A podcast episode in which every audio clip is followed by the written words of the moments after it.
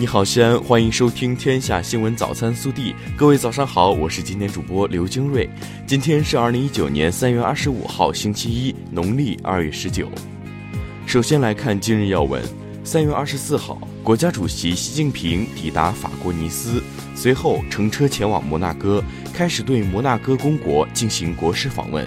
当天，习近平同摩纳哥亲王阿尔贝二世举行会谈。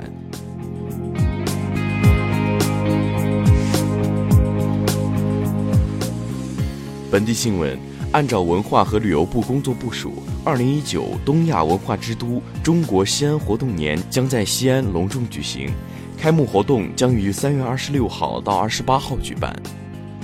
国家生态环境部在汾渭平原秋冬季考核任务中，要求西安市二零一八年十月一号到二零一九年三月三十一号 PM 二点五污染的平均浓度同比降低百分之四点五。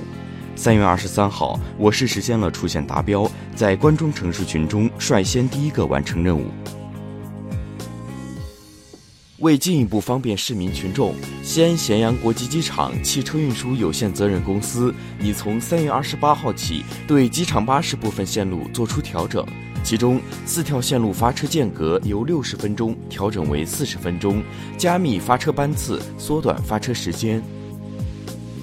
日前，被誉为中国旅游奥斯卡的第八届艾迪亚奖颁奖典礼在北京召开。曲江新区曲江制造荣获中国最佳旅游投资服务机构金奖。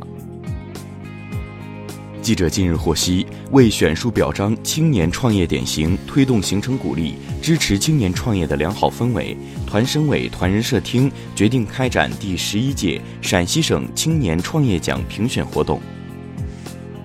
日前，教育部发布了关于首批高等学校科技成果转化和技术转移基地认定名单的通知，全国共四十七所高校入选，其中陕西省四所高校入选，分别是西北大学、西安交通大学、西北工业大学和长安大学。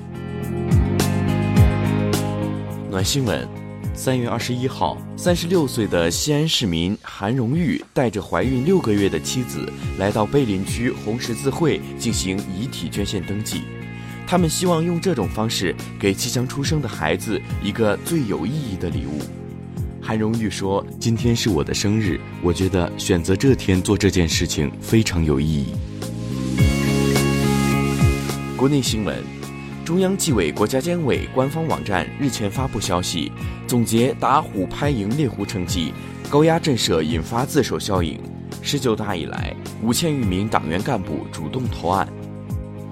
财政部部长刘昆二十四号在开幕的中国发展高层论坛二零一九年会上说，我国将从二零一九年五月一号起下调城镇职工基本养老保险单位缴费比例。各地可从百分之二十降到百分之十六，切实减轻企业社保缴费比例。三月二十四号是第二十四个世界防治结核病日，在我国，结核病每年新发病例大约九十万例，中西部和农村地区结核病防控形势严峻。三月二十四号十五时，中国救援队搭乘民航包机从首都机场出发飞往灾区。将为莫桑比克救援工作提供人员搜救和医疗、防疫等支持帮助。二零一九年中国北京世界园艺博览会将于二零一九年四月至十月在北京延庆举行。北京世园会新闻中心二十四号宣布，媒体注册系统于三月二十五号开通。记者从三二幺响水天嘉宜化工有限公司爆炸事故现场指挥部二十四号召开的第三次新闻发布会上了解到，截至目前，已先后组织六轮地毯式搜救，盐城市十六家医院共有住院治疗伤员六百零四人，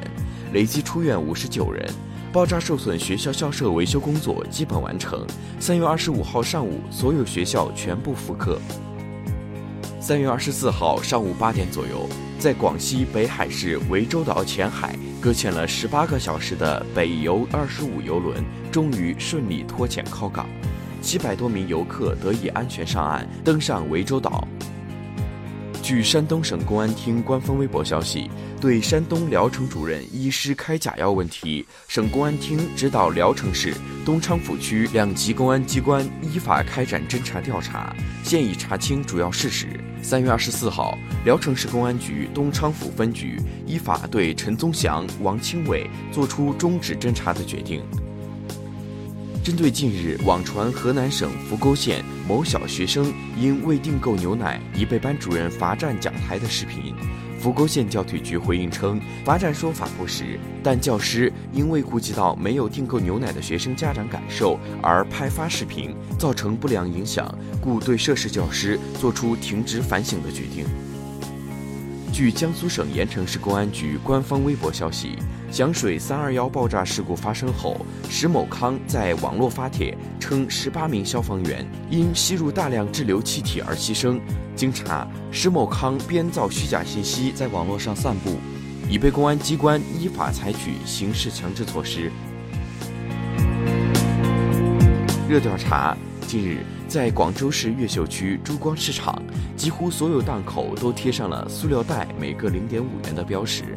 记者在现场发现，通过收费进行限速的效果并不明显。其实，随着大家环保意识的提升，记者也发现不少街坊都会自己拎环保袋来买菜。对此你怎么看？更多精彩内容，请持续锁定我们的官方微信。明天不见不散。